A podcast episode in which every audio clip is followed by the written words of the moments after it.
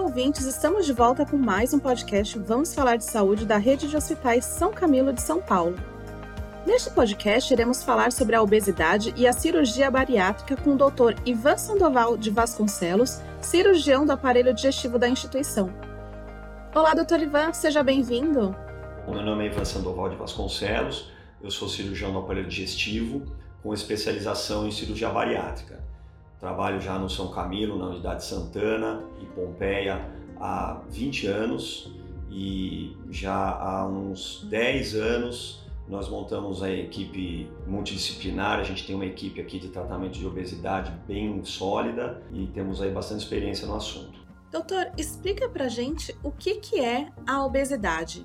A obesidade é uma doença que se caracteriza por um acúmulo de gordura no organismo em níveis que tragam prejuízo para a saúde do paciente. E quais são os tipos ou classificações de obesidade? A mais utilizada é baseada na gravidade.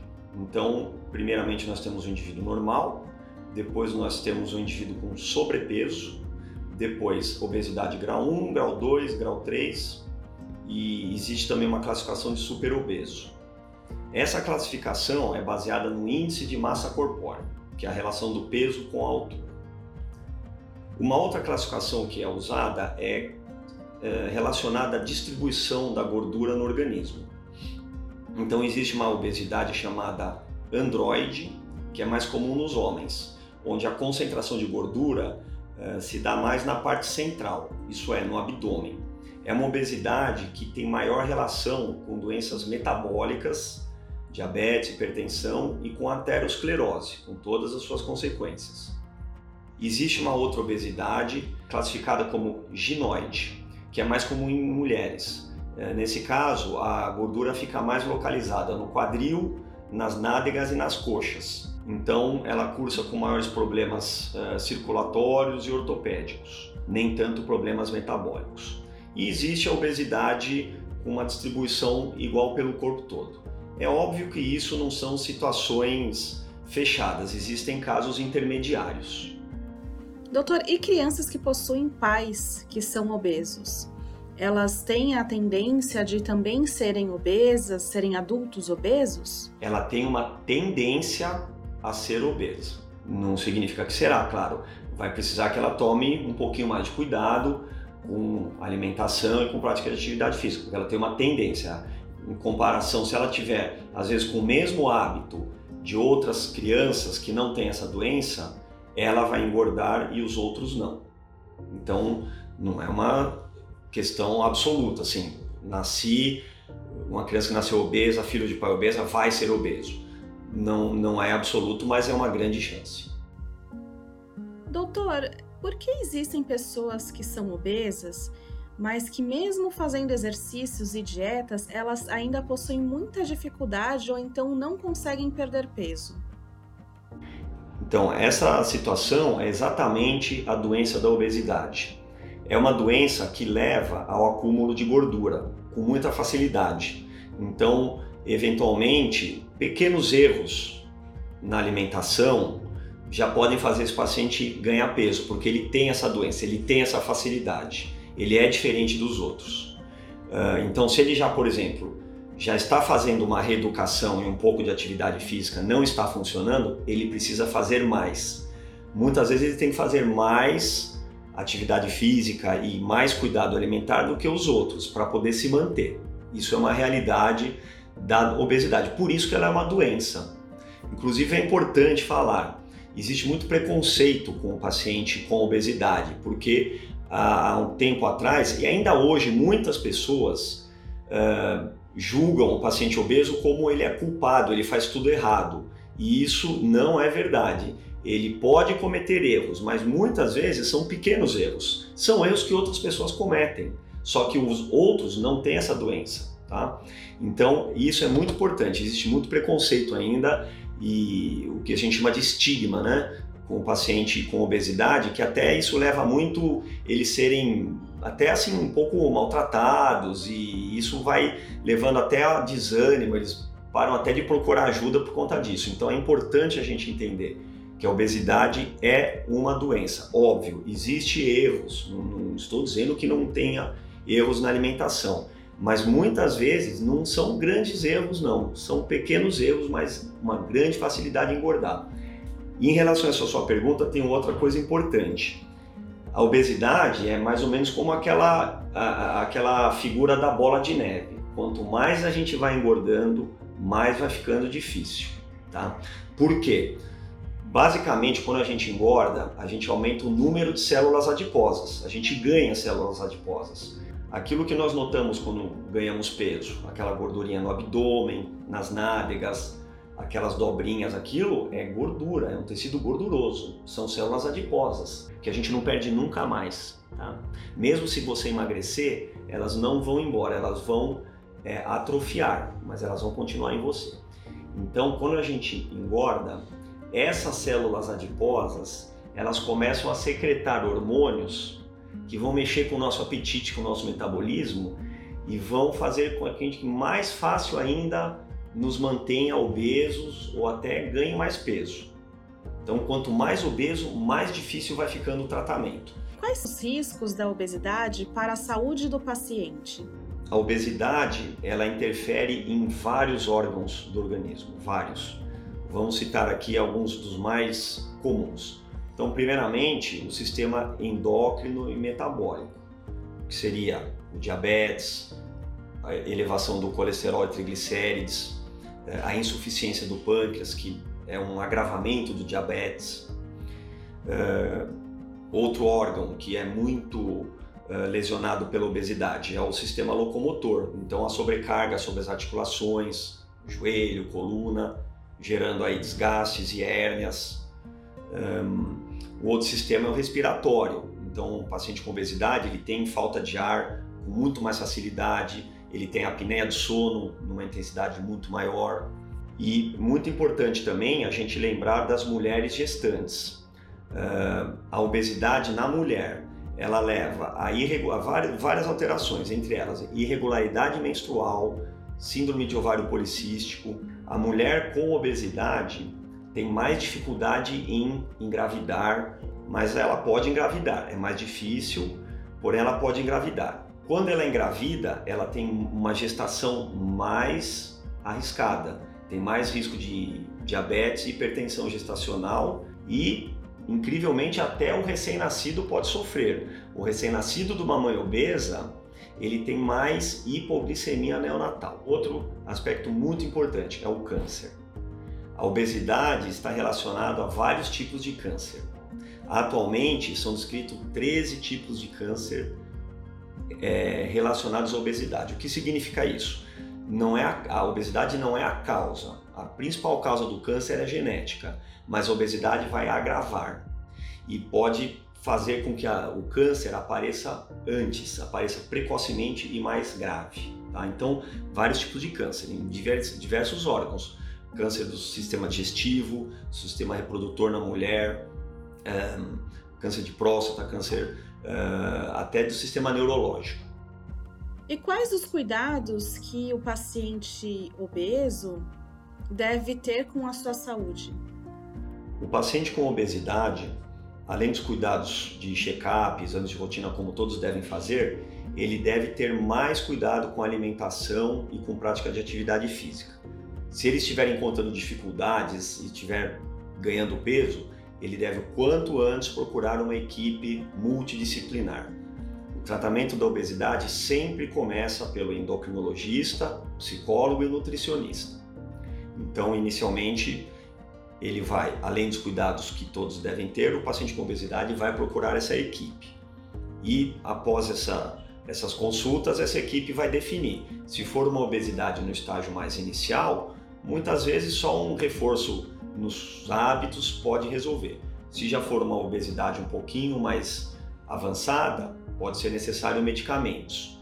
E se estiver já no estágio mais avançado, obesidade grau 2, grau 3, com presença de outras doenças, já vai se pensar em cirurgia bariátrica. E falando nisso, é, para quem e por qual motivo é indicado a realização da cirurgia bariátrica? A cirurgia bariátrica ela possui critérios de indicação que estão muito bem estabelecidos. Inclusive, eles estão no rol da ANS. Ela é indicada primeiramente para quem já tentou um tratamento com endócrino, nutripsicólogo e teve falha nesse tratamento. Após isso, nós consideramos o índice de massa corpórea. Então, o paciente que tem índice de massa corpórea entre 35 e 40, na presença de outras doenças relacionadas à obesidade, é um candidato, ou no índice de massa corpórea acima de 40, independente de outras doenças, também é um candidato para cirurgia bariátrica. A idade convencional para cirurgia bariátrica é entre 18 e 65 anos, mas isso não é fechado. Pode ser feito cirurgia bariátrica em pacientes mais idosos ou mais jovens. Porém, nesse caso, será mediante eh, uma avaliação mais detalhada. Eh, no caso de crianças, a avaliação e o acompanhamento do pediatra.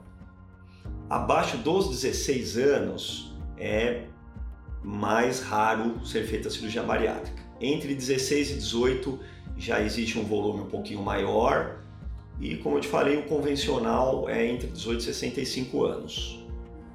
Atualmente, são poucas as contraindicações absolutas para a cirurgia. Basicamente, seria vícios, eh, droga, álcool eh, e mesmo assim fora do controle. Pessoas que se tratam e conseguem abandonar o vício podem ser feitas, temos vários casos com sucesso, mas tem que estar uh, fora da, da, da, vigência aí do, do uso de, de, drogas né, ou álcool.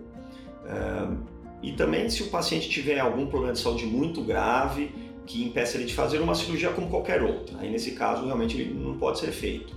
Isso é raro. Hoje em dia é, é raro. Quais são os cuidados pré-operatórios?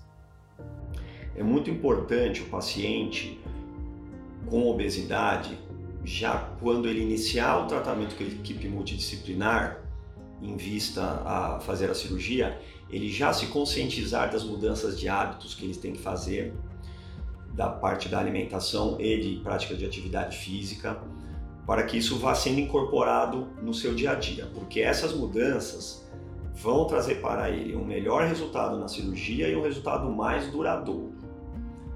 Então, isso é muito importante. O outro cuidado é em relação ao tabagismo e ao etilismo. É, tem que parar de fumar e de beber, de preferência dois meses antes da cirurgia, porque o tabagismo e o etilismo levam a maiores complicações na cirurgia, principalmente complicações infecciosas. O, outro cuidado que o paciente candidato à cirurgia deverá ter vai ser orientado pela equipe, mas ele passa por um check-up bem amplo, uh, um check-up clínico, vários exames e consultas com vários especialistas. Então isso vai ser orientado já pela equipe que ele estiver cuidando. E quais são os gastos pós-operatórios que o paciente pode ter? Os gastos pós-operatórios é um assunto até importante ser dito, porque as vitaminas que são utilizadas no pós-operatório uh, são vitaminas de boa qualidade e também é, existe a reposição de proteínas, que é o whey protein. Então, isso, principalmente nos primeiros meses, quando o paciente, no primeiro mês, basicamente, ele vai ingerir basicamente líquidos, depois vai para purezinho, depois vai para sólidos macios. Então, nessa fase, ele tem que ter uma reposição de vitaminas e proteínas muito bem adequada e são produtos de qualidade. Realmente, isso acarreta um gasto nos primeiros meses e mesmo após ele tem que manter o uso de vitaminas.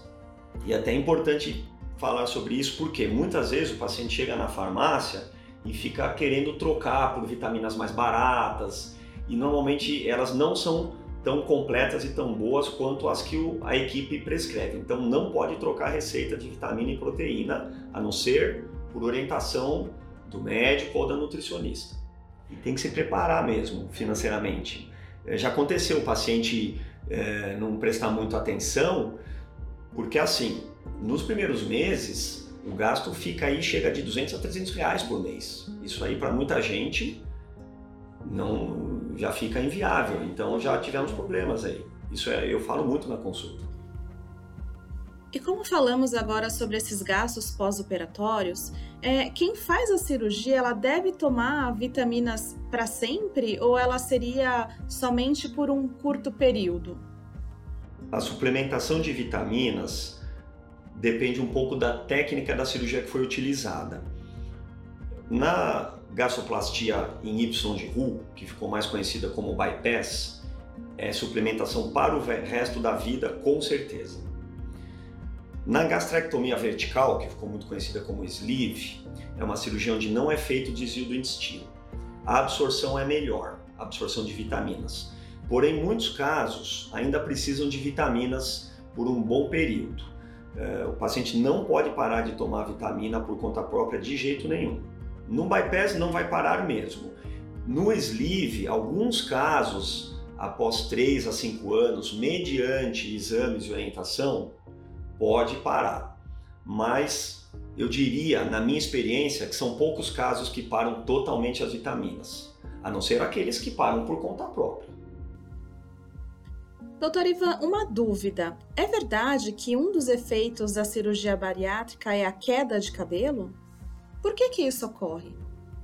Em relação à queda de cabelo, é interessante. É um fenômeno associado a qualquer emagrecimento intenso, não só a cirurgia é porque eu vou falar para você uma situação rara, mas se um paciente vai para um spa e fica lá três meses, vai perder 20 quilos, ele vai ter queda de cabelo, sem cirurgia. Uh, esse é um fenômeno do organismo. Quando a gente emagrece muito, ele dá um tipo de um alerta e as nossas células que se multiplicam muito, que principalmente é o cabelo e a unha, o nosso organismo vai mandar elas pararem de se, uh, uh, de se multiplicar. Tá? Isso é por um tempo. O que, que acontece? Na cirurgia, obviamente, a perda de peso é rápida e é grande. Então, isso vai acontecer na maioria. Né? Não vou falar em todos, mas realmente na maioria os pacientes acontece a queda de cabelo, mesmo tomando vitaminas. Mas isso estabiliza entre um a dois anos, isso estabiliza. Só vai ter problemas futuramente, aí sim, se parar de tomar as vitaminas. Aí pode ser queda por falta de vitamina mas nessa fase inicial realmente pode acontecer. Bom, em relação a, a possíveis problemas que podem acontecer no pós-operatório da cirurgia bariátrica, relacionados realmente à cirurgia, existe o dumping e a hipoglicemia, que em termos de sintomas são parecidos. Pode ser um mal-estar, uma tontura, um escurecimento da vista, um suor frio e, em casos mais acentuados, até desmaio. Então, isso também deve se frisar, está muito relacionado à qualidade da alimentação. Quase sempre o dumping e a hipoglicemia vão acontecer quando o paciente ingere comidas muito calóricas, massas, doces, refrigerantes, etc. É raro o dumping e hipoglicemia com uma boa alimentação. Outros problemas que podem acontecer: má digestão, entalos, gases, alterações no funcionamento do intestino. Isso está muito relacionado à alimentação. Eu não considero isso um problema da cirurgia, nos modos que nós fazemos hoje. Porque já se estudaram técnicas que foram praticamente abandonadas, uh, cirurgias mais agressivas, que realmente levavam a uma diarreia uh, muito grande, com gases muito fortes. Isso existe uma técnica que quase não é feita, muito poucos médicos fazem ela hoje ainda.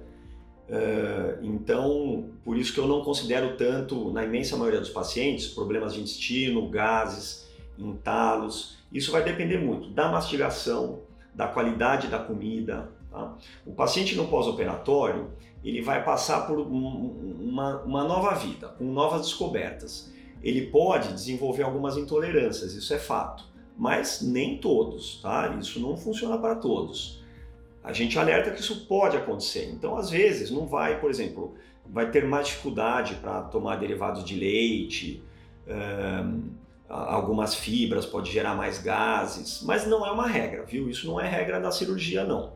Isso uh, é bem contornável com, com a conversa com a nutricionista, com o nosso auxílio também. Isso é contornável. Imagino que o hábito alimentar do paciente deve mudar, né? Como que ele deve lidar com a sua alimentação após a realização da cirurgia? É muito importante a gente reforçar que a cirurgia vai facilitar esse relacionamento do paciente com a comida. A cirurgia gera um mecanismo no paciente que se chama saciedade precoce. O que é isso? Ele fica satisfeito mais fácil com uma quantidade menor de comida. Então, isso é importante porque ainda existe também um certo preconceito e um estigma que o paciente emagrece passando mal quando ele opera, emagrece porque vomita. Não é nada disso. Isso são poucos casos que têm problemas. A cirurgia, na grande maioria, ela faz essa facilitação. Então, o paciente vai se alimentar melhor com mais facilidade, com menos esforço. Então, normalmente um paciente após a cirurgia, ele vai uh, ingerir uma porção de uns 200 gramas e vai ficar satisfeito. Então facilita muito essa relação, porque isso é muito importante. A relação do psicológico com o alimento é um assunto muito importante. Realmente a nossa sociedade hoje está muito acostumada a colocar no alimento aquela fuga, aquele momento de bem-estar. A gente vive muito tenso, tem poucos momentos de bem-estar e a comida é um momento de prazer. Então, a cirurgia, todos sabem que isso tem que ser controlado, mas é difícil de fazer. A cirurgia vai facilitar, não vai resolver totalmente. É óbvio que o paciente tem que fazer um pouco de esforço. Então, muitas vezes o paciente operado, ele, vamos supor, uma situação prática, ele comeu 200 gramas, ele está satisfeito, mas aí tem aquela vontade de comer um docinho que não é mais a fome, é aquele mais psicológico mais relacionado ao prazer da comida na boca. Inclusive, isso hoje tem explicação, tem uma explicação química. Essas comidas muito saborosas, infelizmente, doce, chocolate, refrigerante, bebida alcoólica, elas liberam hormônios do bem-estar rapidamente. A gente põe na boca, em poucos segundos, libera o hormônio do bem-estar. Então, isso é uma situação que o paciente tem que uh, controlar. Tá? Volto a dizer, a cirurgia vai facilitar, vai facilitar. Pode não resolver, mas é um grande, é um grande auxílio. E qual a importância de ter uma equipe multidisciplinar para acompanhar o paciente? O tripé do tratamento da obesidade eu considero, aliás, é considerado pela maioria dos médicos, é o endocrinologista clínico, o psicólogo e o nutricionista. Todo paciente em tratamento de obesidade tem que acompanhar com esses três. Falando mais do psicólogo, então ele tem várias etapas o paciente. Então tem o preparo da cirurgia, controle da ansiedade, é normal ficar mais ansioso em qualquer cirurgia. Então tem o pré-operatório, uh, tem os primeiros meses na fase de dieta líquida, também é uma fase que pode aumentar um pouco a ansiedade, mas muitos não não acontece isso. Eu estou dando exemplos, tá? Não que isso vai acontecer, mas o que é fundamental, o psicólogo junto. Tá? Então, esse paciente no pós-operatório, no primeiro ano, ele obrigatoriamente vai passar com frequência no nutricionista, no psicólogo, bem como no cirurgião e no endocrinologista. Tá? Mas realmente é fundamental a presença do psicólogo em todas essas fases. Cada fase tem sua particularidade, né? então existe essa mudança. Uh, depois a manutenção, a manutenção é um outro desafio mesmo depois que passou o primeiro ano, porque o primeiro ano da cirurgia é o ano das grandes mudanças, é o ano do grande emagrecimento, eh, da correção aí das doses das vitaminas, a parte hormonal do paciente vai melhorando. Depois de um, entre um a dois anos é a estabilização, entre um ano e meio a dois anos. Depois entra nessa fase que é a manutenção, é um outro desafio, é outra fase que é importante o psicólogo estar ao lado é óbvio, tem pacientes que ficam muito bem e não tem dificuldade. Então, aí a depender aí da conversa com o médico, ele pode até abrir mão. Uh, mas assim, ao menor sinal de ansiedade, de algum descontrole, tem que ir ao psicólogo e ao nutricionista, tem que procurar a toda a equipe, toda a equipe. Psicólogo, nutricionista, porque obesidade não é só psicólogo, não é só nutricionista, não é só cirurgião são todos, toda essa equipe e o clínico. Não existe um tratamento consagrado de sucesso que não inclua um aconselhamento psicológico, nutricional e médico. E volto a dizer, isso vai estar presente no pré-operatório, no pós-operatório imediato e no pós-operatório tardio, que é a manutenção. Hoje, na verdade, um dos maiores desafios, talvez o maior, da obesidade chama-se manutenção do peso perdido. Esse é um desafio, seja para tratamentos clínicos, seja para cirurgia. É muito claro hoje, cirurgia não é a solução. Ela é uma grande ajuda. Mas existem vários casos, acho que hoje todos conhecem alguém que operou e voltou a ganhar. E infelizmente é uma realidade. Então, a base do tratamento, aquilo que vai dar resultado a longo prazo, é um bom cuidado com a alimentação e atividade física. E repito, isso vai ser facilitado com a cirurgia. Quais são as etapas pós-bariátrica? Bom, tem várias etapas, mas a gente pode dividir. Uh, o primeiro mês realmente é uma etapa de maior cuidado com a cirurgia. Então tem a alimentação líquida, com vários detalhes que não dá para a gente detalhar totalmente aqui, mas uh, é uma dieta líquida que vai evoluindo gradativamente para um líquido um pouquinho mais grosso, depois o pastoso, depois um sólido macio. E da mesma maneira é o retorno às atividades do dia a dia. Então, em geral, numa média, isso é uma média, uns 15 dias o paciente fica só com caminhadinha leve, normalmente um período aí de afastamento aí de trabalho, caminhadinha leve, se concentrar aí no, na ingesta de líquidos. Um, e, e após 15 dias a gente avalia a possibilidade de voltar um pouquinho aos poucos, vai andando mais, pode voltar a dirigir com cuidado, se for um trabalho tranquilo dá para voltar a trabalhar. Depois de um mês já vai aumentando a atividade física e, e realmente de, do primeiro para o segundo mês é aquela fase que tem que se concretizar essas mudanças de hábito, porque nessa fase já passou aquela questão da cirurgia em si, dos riscos de cirurgia, infecção, essas coisas. Então, aí já entra a fase de concretizar as mudanças de hábitos. Então, novamente, o psicólogo, o nutricionista, né, vão ajudar o paciente a incorporar essas mudanças para ele poder ter melhores resultados. Ele vai ter duas coisas. Primeiro, ele pode perder mais peso e ele pode manter o peso se ele seguir direitinho e conseguir fazer todas essas mudanças. Tá? E aí realmente o primeiro ano, uh, falando aí das fases da cirurgia, é um ano de perda de peso bem grande, mas normalmente, na grande maioria, é super favorável. Você encontra um paciente do primeiro para o segundo ano de cirurgia, a gente brinca, é a fase de ouro da cirurgia. É assim, o índice de satisfação é altíssimo, altíssimo. Os pacientes ficam muito felizes, perdem. A cirurgia perde, na média, 30 a 40% do peso. Então, um paciente de 100 quilos, ele vai perder no primeiro ano de 30 a 40 quilos. Um paciente de 150 quilos vai perder de 45 a 60 quilos no primeiro ano.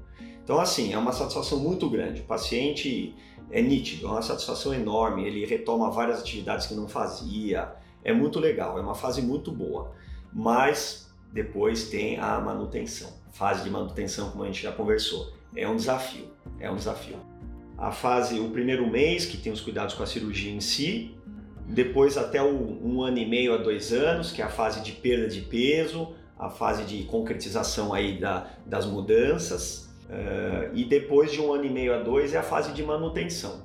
Doutor, qual seria a expectativa de perda de peso já no primeiro ano pós-cirurgia bariátrica? Antes da cirurgia, é muito importante, a gente faz isso, o cirurgião explica para o paciente os resultados. Então, a faixa de peso que o paciente vai perder, que isso realmente é proporcional, é proporcional ao peso inicial e também é um pouco proporcional a, a massa magra. Então, tem pacientes que têm muito músculo e osso por natureza. Esses pacientes nunca vão ser muito magrinhos, né? Mas tudo isso é explicado. Os resultados da cirurgia são muito bem explicados para o paciente. Então, pode ser que o paciente queira um resultado além desse, mas ele está ciente que a cirurgia vai levar ele até um ponto e, se ele quiser além disso, ele pode conseguir isso com um incremento aí de atividade física. Doutor, a cirurgia ela é dolorosa? É, e ela tem algum risco de morte? esse é um dos assuntos mais importantes para a gente falar: o risco da cirurgia bariátrica. Hoje em dia, os riscos de complicações graves são muito baixos. Porém, a cirurgia ainda tem um grande preconceito, um estigma, por conta de resultados de muitos anos atrás, onde realmente ocorriam mais complicações graves. Então, tem muito paciente com medo da cirurgia porque conheceu alguém que teve aí um caso grave ou até um óbito, tá? Hoje é muito raro. O risco da cirurgia bariátrica hoje, na mão de especialistas, é comparável a um risco de uma cirurgia de vesícula, de uma cirurgia de eh, até cirurgias de útero ou vesícula, conforme a gravidade, são mais arriscadas do que uma bariátrica hoje, conforme o caso, tá? Os, o, os riscos da cirurgia bariátrica de complicações graves, tá? óbito, embolia pulmonar, infecções generalizadas, sepsemia, é muito baixo, é abaixo de 1%, que é considerado um resultado muito bom para uma cirurgia do porte que é a cirurgia bariátrica, porque assim, ela não é uma cirurgia de pequeno porte, tá? Mas, mesmo assim, o risco dela hoje foi um dos maiores avanços. É, nós consideramos um dos maiores avanços da cirurgia bariátrica foi a redução do risco, foi a redução do risco, tá? Os resultados da cirurgia bariátrica uh, nesse primeiro ano são muito parecidos do que eram há 20 anos atrás. O paciente perde um bom peso. Agora, o que mudou muito é o risco, que hoje realmente é muito baixo, e o foco na manutenção. Porque quando apareceu a cirurgia bariátrica, imagina 20, 30 anos atrás, não tinha um tratamento que fazia o paciente perder 40, 50, 60 quilos. Quando apareceu a cirurgia, os primeiros cirurgiões começaram a fazer o paciente perder 40, 50, 60, 70 quilos. Chegou a se pensar, poxa, encontramos a solução da obesidade. Hoje a gente sabe que não. A manutenção é um outro capítulo que tem que ter muito cuidado. Hoje a gente tem esse cuidado. Mas quero reforçar esse ponto. A segurança da cirurgia bariátrica é muito grande em mãos de especialistas. Então é importante o paciente procurar uma equipe especializada composta por um cirurgião certificado pela Sociedade Brasileira de Cirurgia Bariátrica e Metabólica, um endocrinologista, um psicólogo e uh, um nutricionista. Isso é o mínimo. Tem casos que precisam de outros especialistas.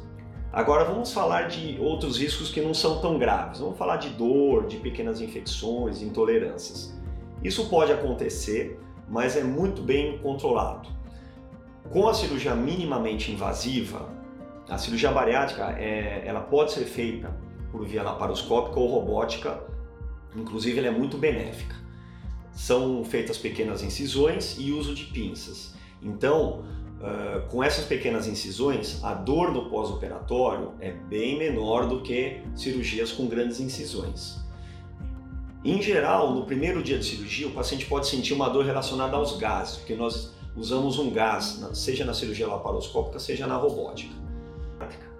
Nessas técnicas são feitas pequenas incisões e através dessas incisões são introduzidas pinças uh, no abdômen do paciente. Então, o nosso abdômen ele não tem um espaço livre. Todas as vísceras estão juntinhas umas das outras. Se nós formos introduzir uma pinça, é, não, não tem como ser feito, vai furar. Então existe uma técnica que nós injetamos um gás, primeiramente no abdômen, que é o CO2, isso já é bastante utilizado, já é uma técnica muito bem conhecida e segura. E esse gás vai trazer um estufamento do abdômen vai criar um espaço, um, um espaço livre. Nesse espaço nós vamos introduzir as pinças e através das pinças fazer a cirurgia.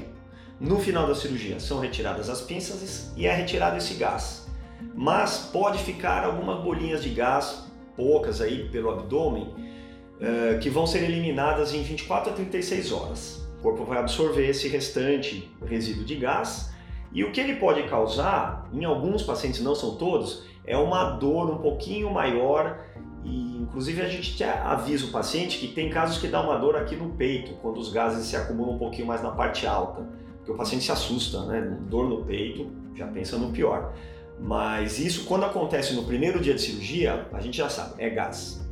E isso vai sair em 24 a 36 horas.